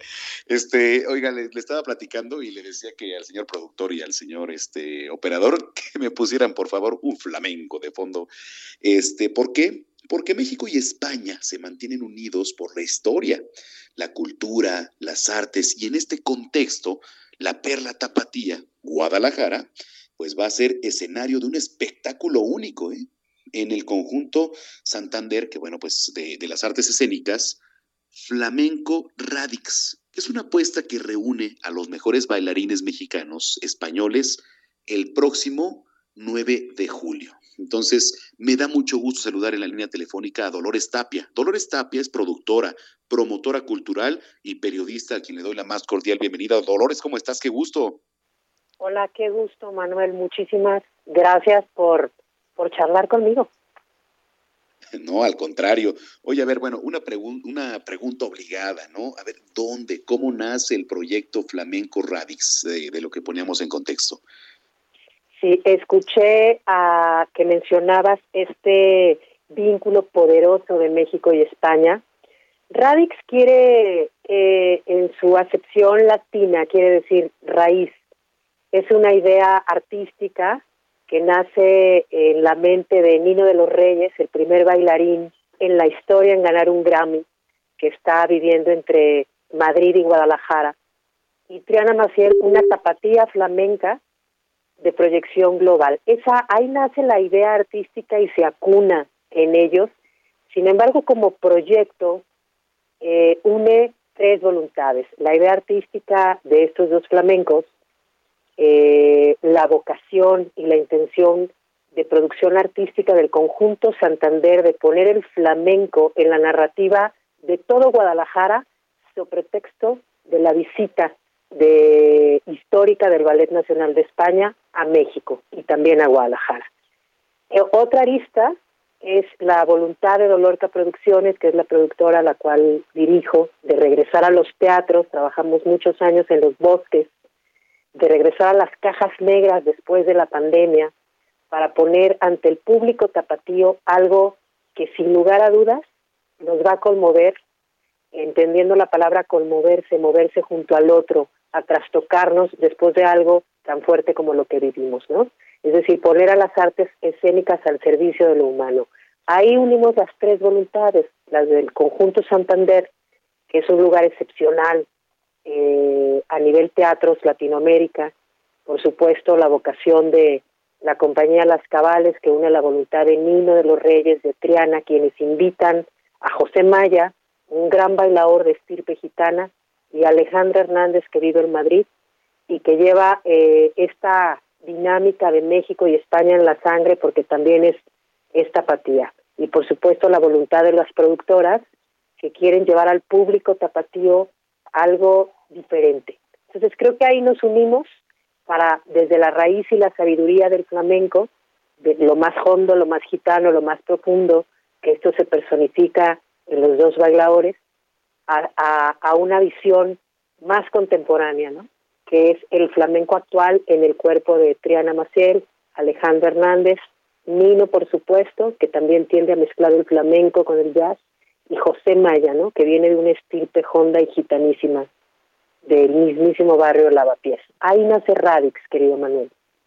Dolores, eh, te saluda Gina Monroy, ¿cómo estás? Es que tuvimos ahí un problemita con Manuel, pero eh, fíjate que mm, también nos preguntamos que en este espectáculo, eh, que bien nos estás dando detalles muy afortunados, ¿quiénes participan? Y además, ¿qué obras vamos a ver? porque, bueno, para toda la gente que está allá en Guadalajara y los que tal vez no estamos allá, pero nos interesa ir, eh, queremos saber un poco más sobre este tema. Sí, ahorita que hablas de Guadalajara, digo, en Guadalajara vamos a tener Radix, pero en todo México vamos a tener al Ballet Nacional de España, del cual también soy promotora eh, eh, gracias al conjunto Santander. O sea, ahí, ahí tenemos dos, dos grandes balones, pero el, Radix es una propuesta de flamenco íntimo, potente. Elegimos la, la sala pequeñita del conjunto para quienes no están en este mundo del flamenco, quienes no están familiarizados, digamos, con este contexto. Es un espectáculo de danza donde vamos a ver flamenco y sus diferentes palos, ¿no? El, palo flamenco se le, se le denomina como a los diferentes estilos, ¿no? Vamos a ver una bolería que es como como uno de los estilos más festivos, más flamencos, ¿no? Que se utilizaba en las cuergas gitanas, que actualmente se utiliza mucho en los tablaos, cuando los flamencos y sus familias y sus amigos se reúnen y hay que festejar, ¿no? Es uno de los palos o estilos más alegres. Pero también tenemos la soledad, que viene de la palabra soledad, ¿no? Que, que nos, nos remite a un palo a un estilo más fuerte, más sombrío, eh, más serio, eh, potente en lo profundo, ¿no? Entonces el flamenco es como todas esas aristas, pues vamos a ver esos diferentes estilos en bailarines que podríamos denominar o categorizar como jóvenes, ¿no? Por eso también eh, Radix integra esta parte como contemporánea, ¿no? De lo muy sabio y lo, lo muy enraizado a lo actual contemporáneo. Y como detalle, en Guadalajara el vestuario está intervenido por un por Sandra Carvajal, que es referente del arte abstracto no solamente en Guadalajara, sino en México, ¿no? Eso nos lleva también a territorializarlo en Guadalajara y meterlo de manera transversal con otras artes, como es el arte plástico, en este caso con un referente que pareciera que no tiene nada que ver con el flamenco, pero el flamenco y ella van a hacer también una propuesta plástica en escena. Eso, eso es lo que vamos a ver en Radix, Radix perdón, un espectáculo de una hora en la sala 4 donde vamos a ver los estilos más antiguos, ¿no? más profundos del flamenco, hasta una propuesta contemporánea intervenida por el arte abstracto en algunos momentos. Correcto, eh, ya retomé, eh, Dolores. Oye, ¿qué proyecto más flamenco Radix están presentando allá en, Jalisco? Eh? Qué bueno que me preguntas, Manuel. Mira, Radix es una apuesta que se está haciendo y que está impulsando con mucho corazón el conjunto Santander. Realmente por la por la visita, previo a la visita del Ballet Nacional de España. Es decir, Radix se presenta el 9 de julio, sala 4, conjunto Santander, flamenco puro de corazón, potente, raíz. Y una semana después tenemos la visita histórica, que digo histórica porque el Ballet Nacional de España tiene 18 años sin venir a México y es una de las es una compañía única en el mundo porque eh, no solamente por los estilos que incluye el flamenco, la danza estilizada y la escuela bolera, que es una escuela dancística muy propia de España y de ciertas regiones, y sino, sino también eh, la importancia de que es una institución legendaria, Manuel. El Ballet Nacional de España nace en los años 70 y su primer director es ni más ni menos que el histórico Antonio Gades, ¿no? Un emblema del flamenco, alguien que, que, que no puede pasarse de largo cuando se estudia la historia de España y del arte español. El ballet regresa a México. Eh, sabemos, como lo dijiste al inicio de esta entrevista, que México y España tienen una relación, eh, bueno, eh, potente, nutricional, ¿no? Que incluso el flamenco tiene esto con América que, que tiene palos flamencos que se llaman como las colombinas, los aires de ida y vuelta, es decir, que se nutren del diálogo de España a nivel musical y dancístico con América, ¿no? Este, los, los palos de, ida, de, a se le llama de ida y vuelta. O sea, estamos dialogando México y España constantemente. Entonces, la visita del ballet no solamente es histórica, sino representa eh, un cosas que después de la pandemia necesitamos retomar, que es decir, el, la, la vocación de las instituciones culturales, el honor, me explico, la tradición, el talento y por supuesto la evolución de las artes a nivel internacional hacia lo contemporáneo. Cuenta con nosotros para seguir difundiendo. Vamos a una pausa y regresamos con Manuel Zamacona a Zona de Noticias.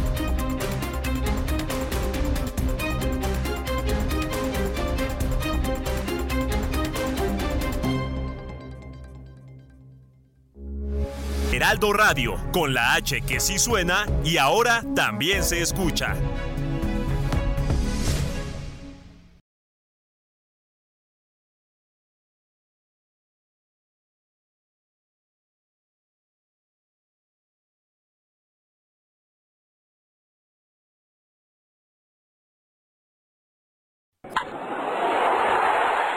Deportes en Zona de Noticias.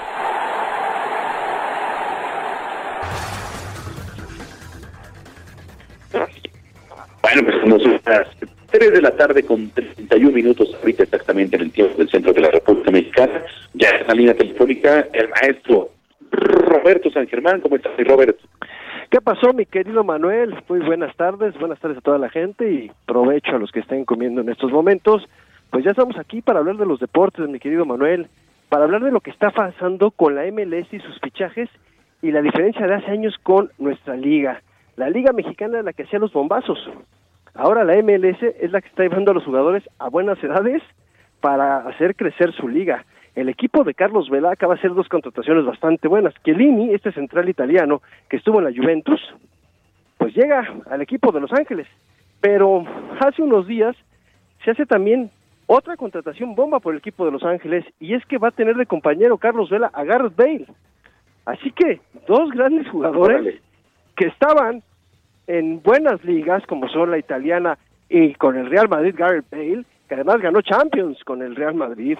Este hombre que es de Gales, que tiene una gran afición por el golf, que yo creo que también decidió California, simplemente California tiene más campos de golf que toda la República Mexicana, tú dirás, para que nos demos una idea, va a llegar al oasis de lo que es el golf en los Estados Unidos y creo que también por eso pues va a llegar al equipo de Los Ángeles. Pero lo que llama la atención es los bombazos que se está llevando la Liga MLS. Y esto a la larga los va a ayudar para estar creciendo, porque están llevándose jugadores de nivel.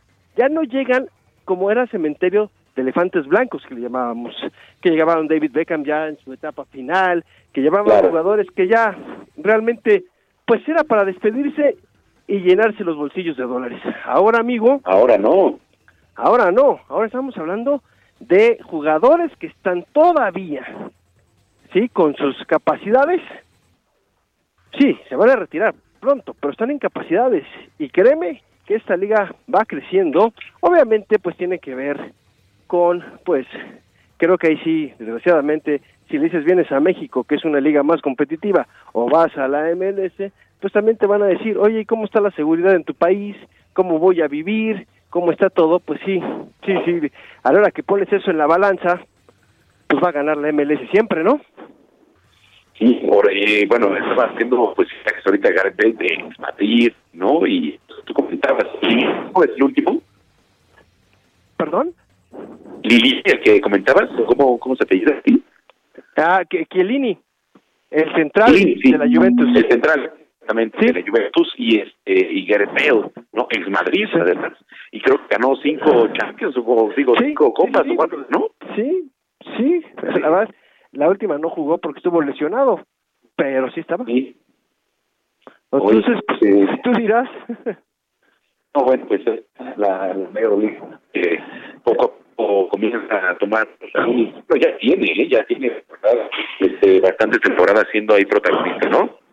Sí, pues buscando, buscando llevarse grandes fichajes, lo está logrando sin ningún problema, amigo. La verdad es que le está quitando esos posibles fichajes que pueda tener México, que también ahorita pues ya la situación no da para estar comprando jugadores de esos niveles, ¿eh? También cobran mucho y de repente pues no son la gran maravilla como esperábamos y pues muchos vienen a robar, como se dice, ¿no? Pero pues sí, ya tenemos esos fichajes, te imaginas, en un equipo, tú no podrías porque tus chivas no pueden fichar a otro jugador que no sea mexicano, entonces tú nada más los verías en, los, en el estadio de las chivas cuando se enfrentaran, pero a otros equipos como Cruz Azul, América, Tigres, Monterrey, Necaxa, Pumas, pues ya lo vimos con Tigres cuando trajo al buen André Pierre Guignac y ahora a Florent Taubán y esperando si traen otro francés, ¿no? Pero pues ya no estamos en esos niveles, amigo. Antes era la Liga MX la que traía esos bombazos.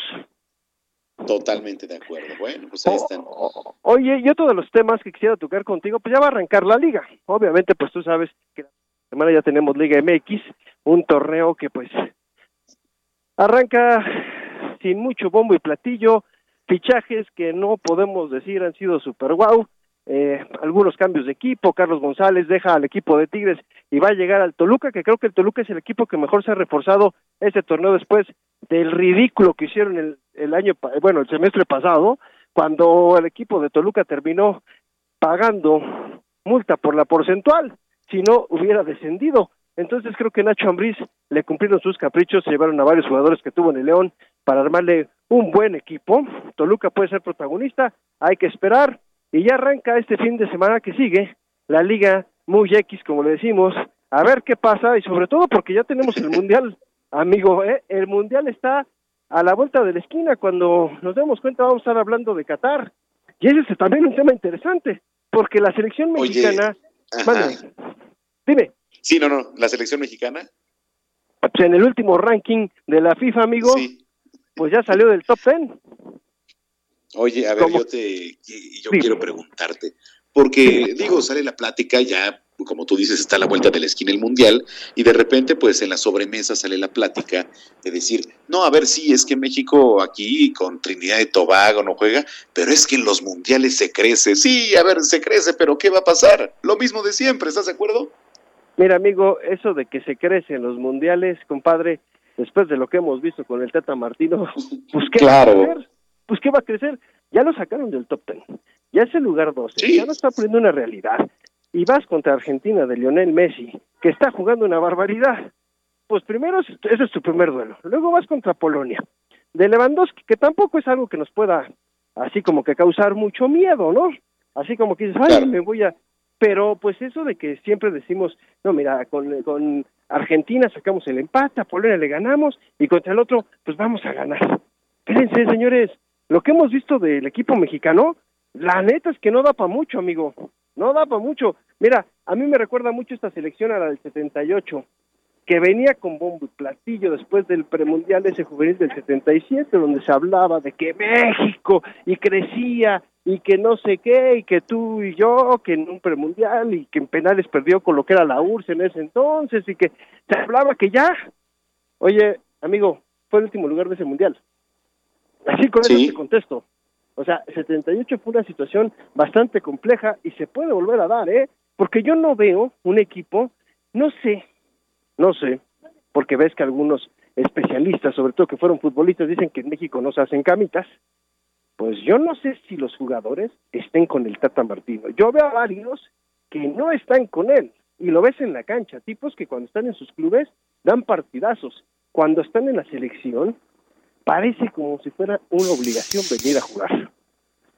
Sí, totalmente. Totalmente de acuerdo. Bueno, pues ahí está y vamos a ver qué sucede. Y también ya próximo se viene el juego de estrellas de Grandes Ligas. Alejandro Kirk, el sonorense, el de Tijuana, perdón, este está liderando y puede ser el mexicano que se cuela ahí al, al juego de estrellas de las Grandes Ligas. Vamos a ver qué tal resulta la votación. Creo que sí va a estar, está apabullando, la verdad, ahí las redes sociales y todo lo que tiene que ver con la votación. Entonces, ojalá, ojalá se pueda colar al juego de estrellas el tijuanense Alejandro Kirk de los eh, Azulejos de Toronto.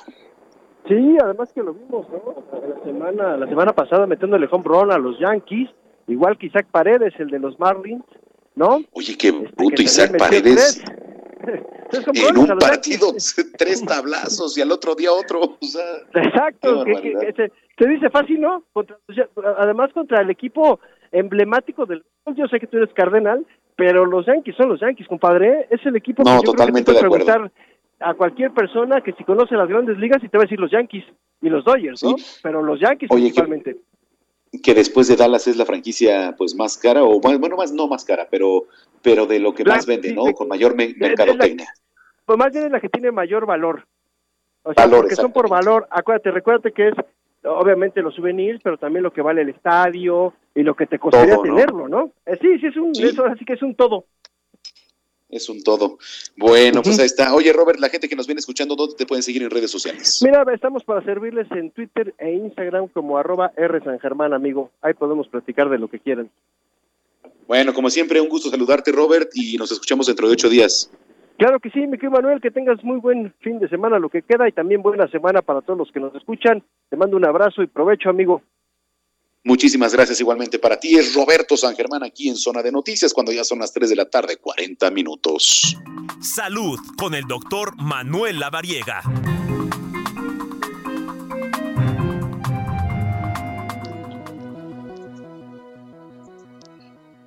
Ya está en la línea telefónica mi tocayo, nuestro colaborador, el doctor Manuel Lavariega, que bueno, pues como siempre nos trae temas por demás interesantes. ¿Cómo estás, tocayo? Qué gusto saludarte. Tocayo, el gusto es mío. ¿Cómo te va? Espero todo bien y saludos a todo el auditorio. Muchísimas gracias. Oye, bueno, pues anunció el gobierno, se viene la vacuna contra COVID-19 para niños de 5 a 11 años. ¿Qué debemos de saber? Sí, fíjate, mañana empezamos con este grupo de edad. Es una excelente noticia, realmente es un punto muy importante para poder completar que todos los grupos de edad estén vacunados. Y bueno, pues punto número uno, y ante los casos que hemos tenido en las últimas semanas, si algún chiquito es positivo, hay que esperar 15 días después del inicio de los síntomas para que pueda recibir su vacuna con toda seguridad. Ok. Oye, y este, a ver, eh, Digo, porque el tema de, vacunar a niños, ¿no? Un poquito, pues menores, ¿no? Digo, ya 11 años son un poquito más mayores, pero este siempre es un beneficio, ¿no? Sobre todo, eh, y ahorita a ver si lo podemos platicar rapidísimo con esta quinta ola que se viene, que, que ¿cómo la ves, por cierto? Pues ya estamos entradísimos en la quinta ola. De hecho, esta última semana en el consultorio, el repunte de casos y obviamente el, el número de pacientes que acudió por COVID ya confirmado y diagnosticado fue considerablemente importante. Así que es muy importante que los chiquitos estén vacunados. Muchos de estos casos fueron de niños de justo estas edades, así que es fundamental que los niños acudan a recibir su vacuna. Es importante comentarles que la vacuna fue aprobada por la COFEPRIS, por nuestras autoridades en salud, justo para este grupo de edad a principios de año. Y bueno, esa gran noticia que ya hoy van a poder tener esta posibilidad de recibir su vacuna. Se aplica un tercio de la dosis que se aplica en el adulto, evidentemente también por la talla y la altura y la corpulencia de los chiquitos utilizamos una aguja más chiquita y pues hay eventos adversos que son leves, dolor articular, malestar general, dolor en el sitio de la aplicación y probablemente un poco de fiebre, pero no es nada diferente a lo que ya conocemos los papás con las vacunas que les aplicamos, el resto de las vacunas que están disponibles, así que con toda seguridad acudan a que sus chiquitos reciban la vacuna. Correcto. Eh, por ejemplo, eh, doctor, eh, a los niños, eh, digo, en este lapso que ahora es el, el tema de 5 a 11 años, ¿les puede causar también alguna reacción? Pues en realidad estas reacciones son muy leves, como con cualquier otra vacuna, como lo es la vacuna de la hepatitis, como es la vacuna eh, del papiloma, como es todas estas vacunas que aplicamos en este grupo de edad. Estos síntomas y estos eh, síntomas y signos que se presentan en los chiquitos son como cual, como con cualquier otra vacuna. Realmente no esperamos nada diferente a lo que ya conocemos cuando va, llevamos a nuestros chiquitos al doctor, al pediatra o al médico de cabecera, los vacuna y estos síntomas son leves, son transitorios y no duran más de tres días. Correcto. Eh, y hace rato te preguntaba por esta quinta ola porque de repente nos preocupamos. Eh, cada vez escuchamos más que nuestro círculo social, por ejemplo, familiares, amigas, amigos, escuchamos, es que ya tengo COVID, aunque ya les haya dado, ¿eh? Pero eh, la tendencia o lo que yo estoy viendo es que, por ejemplo, tenía amigas, amigos que no les habían dado COVID, les está dando, pero evidentemente pues con el tema de la vacuna, con el tema de que a lo mejor algunos sí ya les dio, este, las defensas cómo están, cómo cómo funciona ahí. Sí, la inmunidad aquí juega un papel fundamental, como tú bien lo comentas. Las defensas justamente juegan un papel crítico. Afortunadamente hoy ya generamos muchos de nosotros por contagios previos inmunidad para el COVID. Muchos también ya hemos generado inmunidad, es decir, defensa por las vacunas que nos hemos aplicado. Así que hoy, afortunadamente, el COVID, sin confiarnos y sin bajar la guardia, pues es un virus que nos genera algunos síntomas, en la mayoría de los casos solo respiratorios, en algunos otros tienen síntomas gastrointestinales como diarrea, pero son síntomas que son leves, se tratan de manera sintomática con medicamentos para quitar el dolor, para bajar la temperatura, para quitar el malestar general, y estos síntomas se ven en tres o cuatro días y prácticamente al séptimo u octavo día ya estamos negativos y podemos acudir nuevamente y reincorporarnos a nuestras actividades normales. Insisto, no hay que confiarnos ni hay que bajar la guardia. Si hemos tenido casos de pacientes que se han complicado y que inclusive hemos tenido que hospitalizar, pero vamos a decirlo, ya esta inmunidad que hemos generado por las vacunas y también por la exposición a contagios previos de COVID, pues nos permite tener ya cuadros que no son tan fuertes, tan impactantes ni tan letales como lo que veíamos hace algunos meses. Correcto, Tocayo. Oye, la gente que nos viene escuchando, digo, ya nos diste las recomendaciones, ¿dónde te puedes seguir en redes sociales? Claro que sí, Tocayo. En, eh, todas las redes sociales, DR La Variega Saláchaga, doctor La Variega Saláchaga, ahí me pueden encontrar, pongan mi nombre en su buscador favorito y ahí les va a aparecer toda la información. Y con todo gusto estamos a sus órdenes para poder aclarar cualquier duda o cualquier pregunta que tengan. Bueno, Tocayo, como siempre, muchísimas gracias. Estamos en comunicación. Claro que sí, gracias a ustedes. Excelente tarde de domingo y un fuerte abrazo a todos. Es el doctor Manuel Lavariega aquí en Zona de Noticias. Ya son las 3 de la tarde, 46 minutos.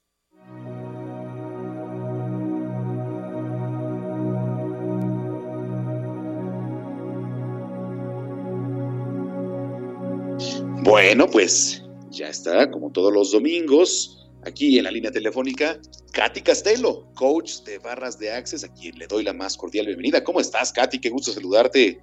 Hola, Manuel, muy bien, ya te extrañaba. ¿Cómo has estado? Un gusto. Muy bien. Oye, a ver, hay un tema que la verdad es que no conocí esta palabra, que es el burnout. ¿Así se pronuncia? ¿Burnout? El burnout, justamente. Burnout. Y a lo mejor, el burnout, a lo mejor, la palabra no, pero tal vez lo has experimentado. Y justo hoy quiero platicar de ese tema porque es bien importante diferenciarlo. Todos alguna vez hemos dicho que estamos estresados, ¿no? Creo que esa palabra todos la conocemos, todos, todos la hemos vivido, Pero el burnout, Manuel, es justamente esta diferencia en la cual ya estás, en inglés podríamos decirlo, estás desgastado. De hecho, se puede traducir como desgaste profesional. ¿Y cuál es la diferencia? Digamos que bajo el estrés puedes funcionar, ¿no?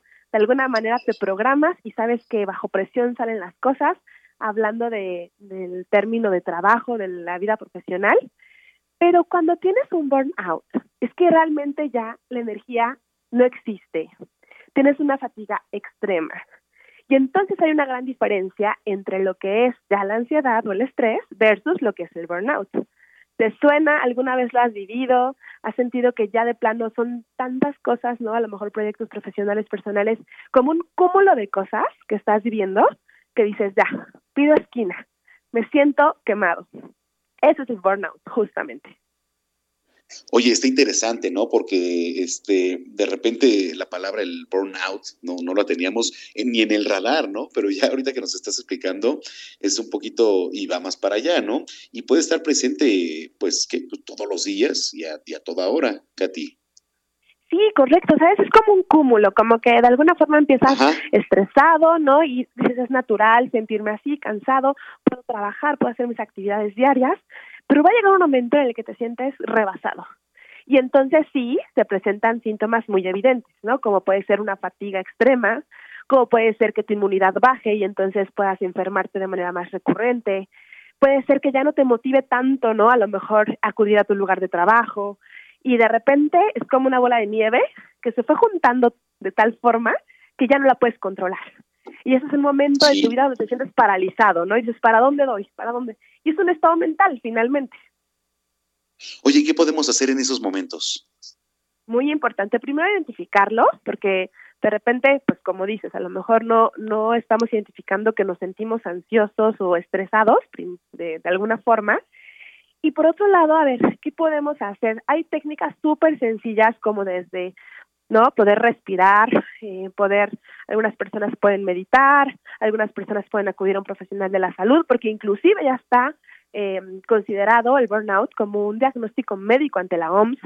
Entonces, yo creo que primero, identificar que tenemos estos síntomas, muy importante, y segundo, también encontrar, eh, pues, qué persona nos puede apoyar para salir de esta situación ustedes saben que las terapias que yo siempre les platico acerca de ellas, pues son alternativas, ¿no? Eh, como son las barras de Access, que de alguna forma nos permite que todo eso que está en nuestro pensamiento, en nuestra cabeza, es que está controlando nuestra vida y que no nos está permitiendo ser quien realmente somos, pues empieza a liberar, ¿no?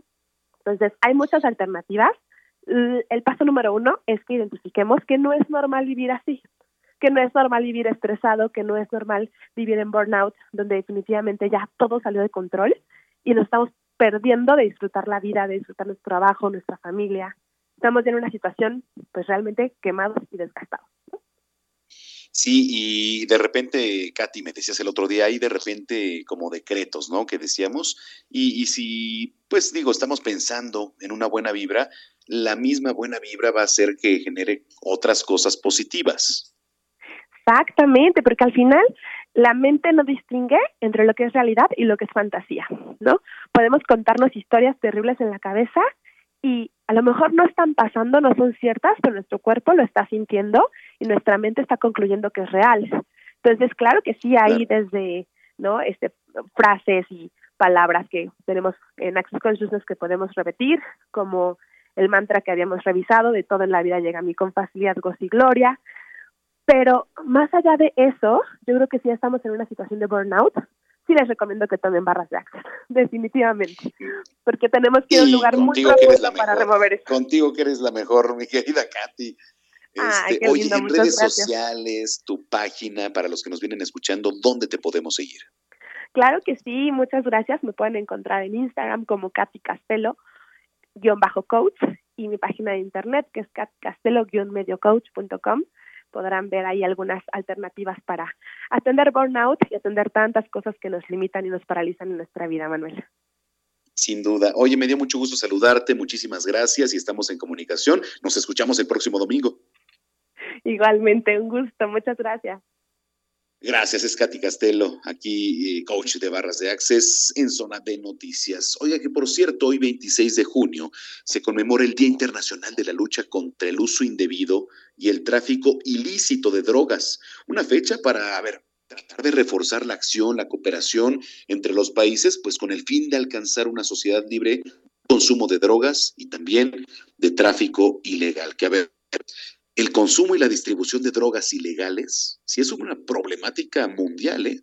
con graves repercusiones, primero en la salud, otro en el bienestar de las personas. A nivel mundial, la incursión de drogas ilegales ha logrado pues traspasar fronteras con niveles alarmantes, afecta la seguridad, el desarrollo sostenible de las naciones. Bueno, y en virtud de todo esto que le estoy platicando, la Asamblea General de la Organización de las Naciones Unidas aprobó el año 1987 una resolución para conmemorar este día, para alcanzar una sociedad libre del abuso y tráfico ilícito de drogas, para propiciar el fortalecimiento de la cooperación internacional y generar políticas que contrarresten la influencia del mercado ilegal de sustancias ilícitas. Y le hablo de sustancias ilícitas en el momento como eh, la heroína, la morfina, la cocaína, el cannabis, en fin, LSD, por ejemplo, los hongos alucinógenos, el peyote, en fin,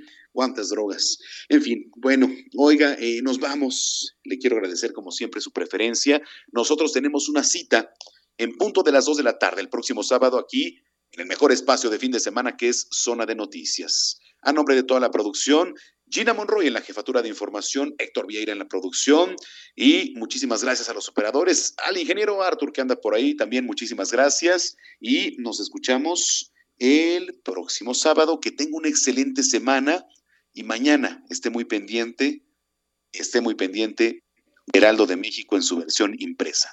Soy Manuel Zamacona, que tenga una excelente semana y hasta entonces.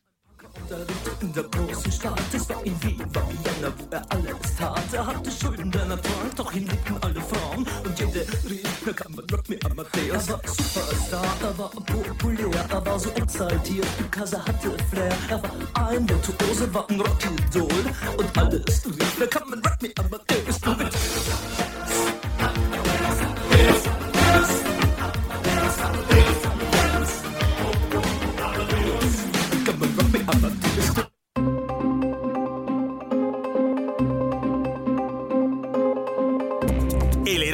Radio presentó Zona de Noticias con Manuel Zamacona. Los esperamos la próxima semana desde el epicentro de la información.